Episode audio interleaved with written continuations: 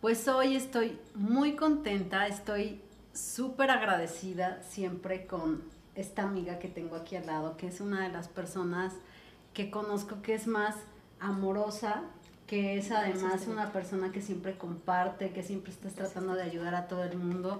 Y eres una mujer a quien admiro mucho, eres una gran empresaria, diseñadora, talentosa, pero además eres una mujer con una educación impresionante, siempre estás de buen humor, siempre le estás ayudando a todo el mundo. Gracias por venir aquí y este, esto se trata de abrir nuestro corazón y de hablar a veces como de esta parte que es como más humana, como, como todo lo que atravesamos a veces que no es tan sencillo a nivel emocional para llegar a donde estamos. ¿Qué ha hecho que Delia hoy sea esta gran empresaria? ¿Cómo, cómo empezaste? ¿Qué fue lo primero que hiciste? ¿De dónde salió esa idea? Bueno, primero este, tuvo que haber un desarrollo emocional y como persona para llegar a tener equilibrio y ser un empresario. Eh, al principio eh, fue, ha, ha, sido difícil ¿no? el forjarse y el ser una persona ordenada, ¿no? equilibrada, responsable, pero finalmente solamente así se llega a tener una empresa y poder eh, lograr tener cimientos sólidos para, para tener un nombre dentro del mercado y en este país que es tan importante en todos los sentidos. México es un país que es innovador, que es un país fuerte, que es un país que es punta de lanza para muchas cosas dentro de las empresas a nivel mundial. Entonces, pues se requiere orden y mucho amor y, y también pues educación, preparación, querer superarte todos los días. ¿Tú en qué momento decides voy a hacer mi propia línea de joyería o cómo inicia tu marca? Bueno, yo nací en Tasco, como tú sabes. Soy resultado de una pasión. Literal. mi mamá y mi papá tuvieron una affair y entonces nací yo y después eh, estuve viviendo en Tasco de chiquita. Mi mamá. O sea, tu, tu papá no vivió con ustedes. No, no, no. Mi papá era un hombre casado mi mamá era una soltera arrebatada y entonces este, me tiene a mí y, y, bueno, pues me quedo a vivir en Tasco, después mi mamá se casa con otro señor y que no era mi papá y tiene un hijo que es mi hermanito, al que amo y adoro, que vive en Argentina. Y, y, bueno, ya a los 16 años me reservan, me apartan para casarme con un chico y a los 18 me caso, entonces tengo tres hijos. ¿Cómo que te apartan? O sea, tal cual de pueblo así las familias se pusieron de acuerdo. Te voy a decir que, que, yo tengo una teoría. Yo creo que mi mamá se imaginó que yo era gay. O sea, no sé si se imaginó o tenía la certeza de que yo era gay. Entonces dijo, mejor a esta chica la caso antes de que dé la mala nota aquí en el pueblo y en la familia. Mi familia que somos muchísimos, en aquel entonces no había ningún, ningún divorciado, digo, ningún gay, ni hombre ni mujer, ¿no? Ni lesbiana ni, ni gay. Entonces, eh, yo tenía un noviecito y entonces el noviecito me dice, oye, a la segunda vez que salimos, a la segunda ocasión, y me dice, oye, ¿sabes qué? Yo me voy a casar contigo. Y yo le dije, claro que no te vas a casar conmigo porque yo voy a estudiar y voy a tener una carrera y voy a viajar. Entonces, este, llego a casa con mi mamá y le digo, oye, ma, este chico está loco, me dijo que se quiere casar conmigo. Y me dijo, cásate. Y yo como por, y me dice, es que tengo cáncer y no quiero que te quedes sola con tu hermano, no hay quien esté con ustedes, entonces él puede ser un respaldo, entonces dile que sí. Y yo, pues de aquella época, todo obediente. No, no, no como los de ahora, que ahora les digo que soy una mamá sándwich entre la mirada de mis hijos y la mirada de mis, de mis nietos, o sea, y entre la mirada de mi mamá, o sea. Y, y al otro día veo a este muchacho y le digo, oye, siempre sí me voy a casar contigo. Pero tú sin hacerte como mayores preguntas dijiste, me caso. No, ¿sabes qué pasa? Que cuando vives en un entorno tan pues tan rígido, ¿no? Mi mamá era sumamente autoritaria, entonces yo era sumamente sumisa. Entonces ni siquiera me lo cuestioné, ¿no? Y antes tenías la idea de que tus papás tenían la razón y tus papás iban a buscar lo mejor para ti, cosa que es una mentira total, pero bueno, eso, eso lo creía yo hace muchísimos años. Bueno, es que a, las generaciones de nuestros papás les tocó como una educación como más rígida, ¿no? Entonces todo era distinto. Pues sí. Bueno, y te casas. Me caso. ¿Y qué pasó Y me caso, tengo tres hijos y después eh, difícil mi matrimonio, muy difícil. Después a la distancia ya lo visualizo como pues como no un matrimonio, sino fue un, no sé, fue el convivir con alguien que no amaba, ¿no? Entonces, y tener tres hijos, pues por la propia convivencia, ¿no? Pero definitivamente no fue una época feliz ni plena en mi vida. Entonces yo me empiezo a poner triste, me empiezo a sentir mal, es cuando empiezo a estudiar y empiezo a tener muchos problemas eh, con mi ex esposo, y entonces descubro que como que empiezo a tener sentimientos por una mujer y entonces le digo que, me quiero divorciar. Entonces me dice que estoy loca, que estoy, que estoy loca, loca, que como me quiero divorciar de un hombre joven, guapo y millonario. y antes pues sí estaba joven, antes sí estaba guapo y bueno, no sé, creo que sigue millonario, no sé. ¿Cuánto tiempo duraste casada con él? Diez años. Diez años. Diez años y dos de novia. Doce años, ah, no, pues sí, duraste un muy buen tiempo. O sea, muchísimo, muchísimo. ¿Qué fue lo más difícil del divorcio? Yo creo que el, el, luchar sola, el estar sola. ¿no? Yo, o sea, mi divorcio yo lo viví sola. O sea, no te apoyaba nadie. Nadie. Bueno, menos mi mamá.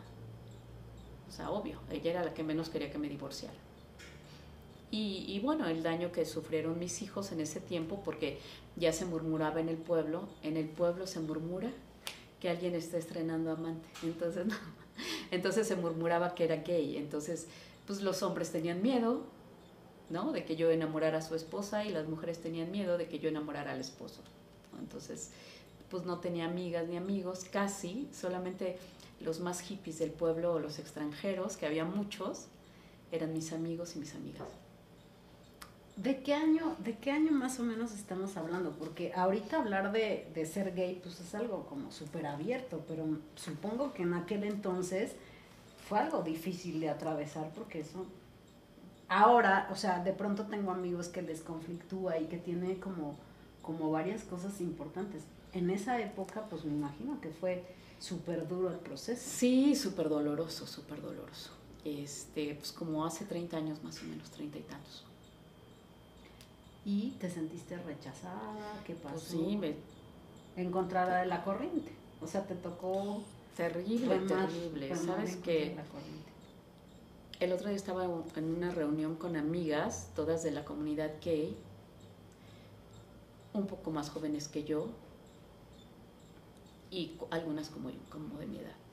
Y lo que estábamos diciendo es que, que tenemos que abrirnos y hablar mucho ¿no? de nuestra preferencia sexual y del empoderamiento de las mujeres y de las mujeres lesbianas también, porque todas nos hemos eh, formado a partir de, de mucho dolor, ¿no? De, de, mucho, de mucho, de mucho abuso, de, mucha discriminación y sobre todo de mucho rechazo en la familia, entre la gente más cercana.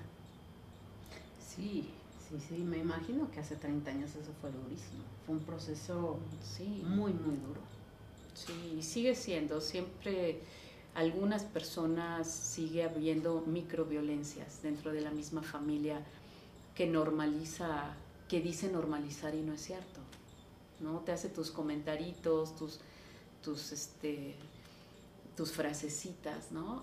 Entonces hay que saber distanciarse, aunque esas personas lleven nuestra sangre. que respeten. ¿Qué, ¿Qué es la violencia más fuerte que has vivido en tu vida? Puede ser respecto a la, a, a la homosexualidad o no. Pues yo creo que viví, he, he vivido dos violencias. Definitivamente como mujer lesbiana, en la familia, como por ejemplo con mi madre, con alguno de mis hijos, y como, como mujer, como esposa de un hombre celópata, misógino y machista. No, no, bueno, es que ahí ya tienes, tienes, tienes como, Sí. porque tienen rasgos importantes, digo, si Violentos, ahorita, sí, violentos muy violentos, y Sí. son de minimizar mucho a la mujer y aplastarla Muy, y desvalidarla. muy. ¿Cómo te fortaleces tú y en qué momento dices, me voy a independizar y voy a hacer mi marca y voy a ser Delia González? Fíjate que pasaron muchísimos años, o sea, yo tenía claro que lo único que me iba a sacar adelante era el trabajo. Entonces, en este proceso de trabajar y crecer a mis hijos y apoyarlos, tuve varias relaciones y por lo mismo que yo no estaba completamente sana, a veces te reúnes con, con gente que tiene de lo que quiere subir, ¿no? Por ejemplo, yo me, me veo en el pasado con novias muy similares a mi mamá. Entonces es así de, Es de terror. Los, los de terror. O sea, lo, lo, lo fuerte es que los patrones se repiten y como nos relacionamos en la infancia, nos relacionamos en la vida y hasta que vas aprendiendo que eso no o que eso no lo quieres, lo puedes trascender. Hay mucha gente que no lo logra y que se queda en un patrón toda la vida, pero pues es, es normal que, que te relaciones con, con patrones papá y mamá. Así es. Y viniendo de un hombre ausente, pues también tu figura masculina tiene ahí un- una cosa importante, ¿no? O sea, un- Sí, bueno, mi figura masculina es basada en mi imaginación, porque hago historias a partir de frases que me dijo mi madre en algún momento que nunca me habló claro, porque sentía, me supongo que traicionaba a su pareja, que fue toda la vida el mismo. Y este, y entonces a partir de esas frases sueltas hago una historia de un padre ausente. Entonces también muy, muy chistoso. Tú eres como muy creativa y imaginas muchas cosas. Sí, sí. Para crear, este... ¿Qué ha sido lo más doloroso que has atravesado? Además de divorcio y de... a nivel empresarial. A nivel empresarial,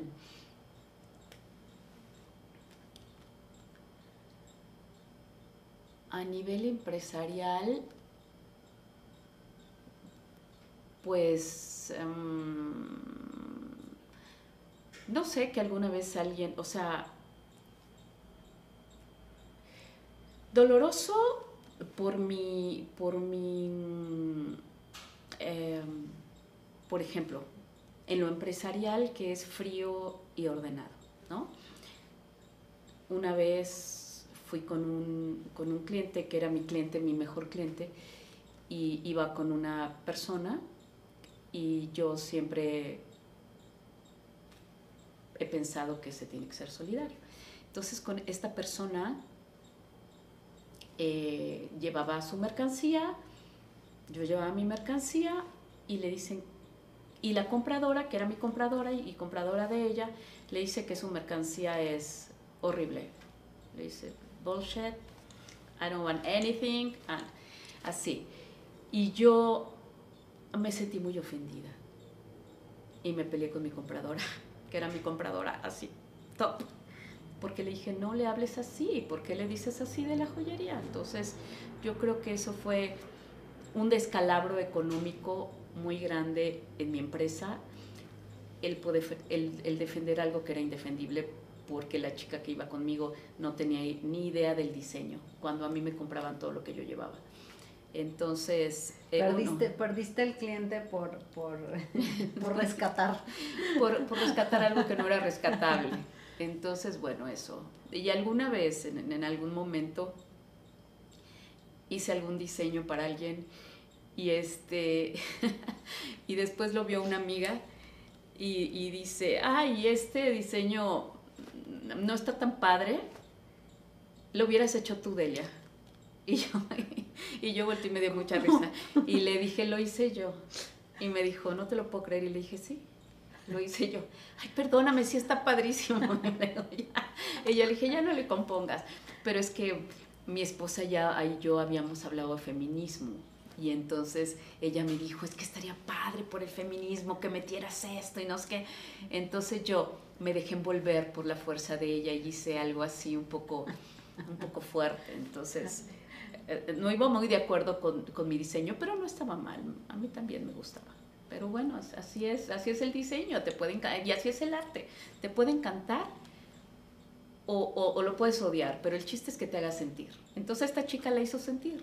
Claro. ¿No? Entonces, el arte, el arte es, es, pues cada quien e, e, es, como lo percibe. Es pasión. Es pasión. Sí, que tú eres como muy apasionada, ¿no? Eres muy ecuánime, pero eres muy apasionada de lo que haces. Sí, trato de ser ¿Qué te falta por hacer en la... ¿Tratas de ser ecuánime? Yo siempre te veo ecuánime.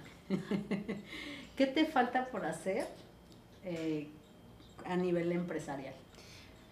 Pues más escultura, definitivamente más escultura, más piezas únicas, más joyería maximalista, que quiero, este soy fan, de la joyería grande. De, no me gustan las cosas chiquitas, las hago porque la gente prefiere usar cosas chiquitas para no llamar la atención. Y puede ser por seguridad, pero por moda, por tendencia, por personalidad, por, por, por vida, ¿no? por pasión, se tienen que tener cosas más más atrevidas. Yo siempre he dicho que, que, ves a una persona entrar a un restaurante y la ves con algo así, wow, la todo el restaurante se voltea a verlo. Nadie voltea a ver quién tiene un dijecito, quién tiene una crucecita, quién tiene una racadita. Nadie ve eso. Todo el mundo ve quien tiene unas cosas atrevidas, ¿no? Entonces, eh, necesito hacer cosas más atrevidas, me falta hacer más, cosas más atrevidas y, y, más escultura en pequeño formato, que es lo que quiero hacer más empezar el año que entra con varias exposiciones, entonces eso es lo que quiero hacer. Bueno, tus maxicráneos han estado por muchos lados. Por muchos, muchos, muchos, lados. Estoy muy contenta. Cuéntanos en, como, porque yo de repente como estamos en redes veo, pero sí. he visto que has estado en lugares súper Pues estuvo en París, he estado en varios, en varios lugares de España, estaba en el Retiro hace poquito, que Rosa Montero, que es una de mis escritoras favoritas, lo fue a ver y lo subió a sus redes y yo estaba wow, súper contenta. Cuando la vi ahora que vino a la UNAM, platiqué con ella y le dije, oye, me sentí muy halagada y me dijo, ay, sí, hay que tomarnos un café, va a regresar a la FIL de Guadalajara. Y, este, y ahorita se van del retiro a otro lugar de España, no recuerdo ahorita dónde, pero espero ya empezar a prepararme a principios del año con mi nuevo maxi que, que quiero participar y ahorita estoy viendo a ver si me invitan a participar también con el Cantinflas que va a estar por el aniversario de Cantinflas en Reforma. Ah, no, ahí, está. ahí, tenemos, ahí tenemos que estar. Ahí, tenemos, que, estar, Y, estoy muy feliz y muy contenta también de que ya se, habrá, se va a abrir el museo y que me van a invitar a mí, me acaban de invitar a que yo haga toda la joyería de, de Cantinflas, entonces estoy contenta también. Entonces, bueno, pues contenta. Todo lo que sea trabajo y todo lo que sea arte y todo lo que sea este inspirar y divertirme, me gusta muchísimo, muchísimo, Tanita. Sí, ya sé. ¿Qué le da miedo a Delia González? Me da miedo, yo creo que, bueno, perder un ser querido me da miedo. Me da miedo perder un ser querido me da mucho miedo y no me gusta la traición, ¿no? De la gente cercana. Me da me da miedo el no tener capacidades físicas, por ejemplo. Me da mucho miedo no poder este, crear, no poder em, manejar mi cuerpo. Me da miedo no, no, no, no, no, no, no seguir produciendo, me da mucho miedo.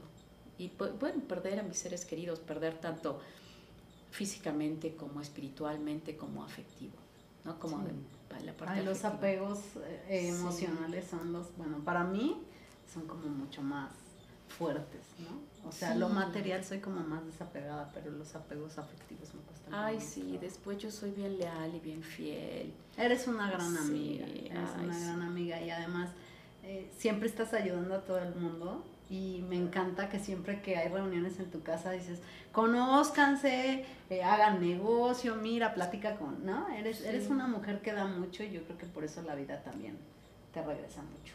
Muchas gracias. Y Muchas gracias. Pues siempre es un placer este, formar parte de, de tu historia y de tu vida. Gracias, Tanita. Y, y espero que la vida nos siga regalando muchos, muchos momentos juntas y que sigamos creciendo y haciendo muchas cosas, pero este canal lo, lo hice a partir de que em, empecé a desarrollar yo un poco más la intuición. ¿Tú percibes la intuición en tu vida, en tu cuerpo? sí, sí, mucho. ¿Mucho? Sí. Como un artista eres muy sensible. Intuyo y a veces no hago caso. y después me arrepiento. Totalmente. Pero ahorita ya voy ya voy fluyendo, pues ya estoy en edad de que ya, ya le hago más casito. O sea, muchos años, muchos años, yo decía, no, Delia, no es por ahí, no es por ahí, pero iba. Porque, ¿sabes qué? Yo creo que tenía el ego tan grande que a veces crees que no puede ser y que tú puedes hacer las cosas distintas o puedes cambiar a las personas o puedes, ¿no? bueno, creo que el error eh, más común de todos es creer que podemos ayudar a que el otro cambie y eso. Y bueno, no me ha resultado. Ahorita ya estoy un poquito más, un poquito, ¿no? Y, pues ahora sí ya, ya no estoy dispuesta a no hacerle caso a mi intuición. La sientes, te viene un pensamiento, te viene una emoción en el cuerpo, como, como tú... De repente un detalle. Intuyo algo y por un detalle. Hasta un comentario, ¿no? Hasta un comentario y de repente, tic, tic, tic, tic, tic. Sí, Delia, tienes razón, tienes razón. ¿Cómo lo vas a manejar? Sí, es súper importante hacerle caso a la intuición porque la intuición sí nos habla y, luego la vamos pasando por alto y dices, claro. Sí, no, no, no. Y sabes qué, y es bien importante, si tenemos algo de intuición, hacerle caso inmediatamente porque si nos vamos a enfrentar a algo que sea antes que después. Porque de todos modos lo vamos a enfrentar. Entonces, como yo, yo siempre digo en mi vida, no me arrepiento de con quién he andado, pero sí me arrepiento del tiempo que he andado. O sea, Andarías menos. Con una persona que anduve 12 años, pues hubiera andado a 6, ¿no? O 5. Sí, sí, sí. Y con una que anduve un año, pues hubiera andado una semana o así, ¿no? Ah, pero ahora tienes un matrimonio súper lindo. Eh, sí. Que se complementa y que han formado una relación muy linda, o por lo menos todos los amigos que estamos ahí al lado. Este, yo sí digo, ay, sí existe el amor, y Hilda, Hilda y Delia lo lograron. O sea, sí son como una inspiración, porque de pronto no es fácil construir una relación. No, fíjate que nos queremos mucho, somos buenas amigas y tenemos una relación muy, muy respetuosa, muy amorosa. Y complementaria, ¿no? Como que se complementan. Sí, somos sumamente diferentes. Sí, eso es lo padre. Sí. Ahí se complementan. Pues Delia, te agradezco muchísimo. Gracias siempre por tu amistad, por tu cariño, por tu lealtad, lealtad, lealtad. Y pues aquí nos estaremos Gracias, viendo. Gracias a todos los que nos acompañaron hoy. Suscríbanse a nuestro canal eh, coméntenos, díganos sus dudas, sus comentarios. Bye, Mirel. Gracias, bye, bye.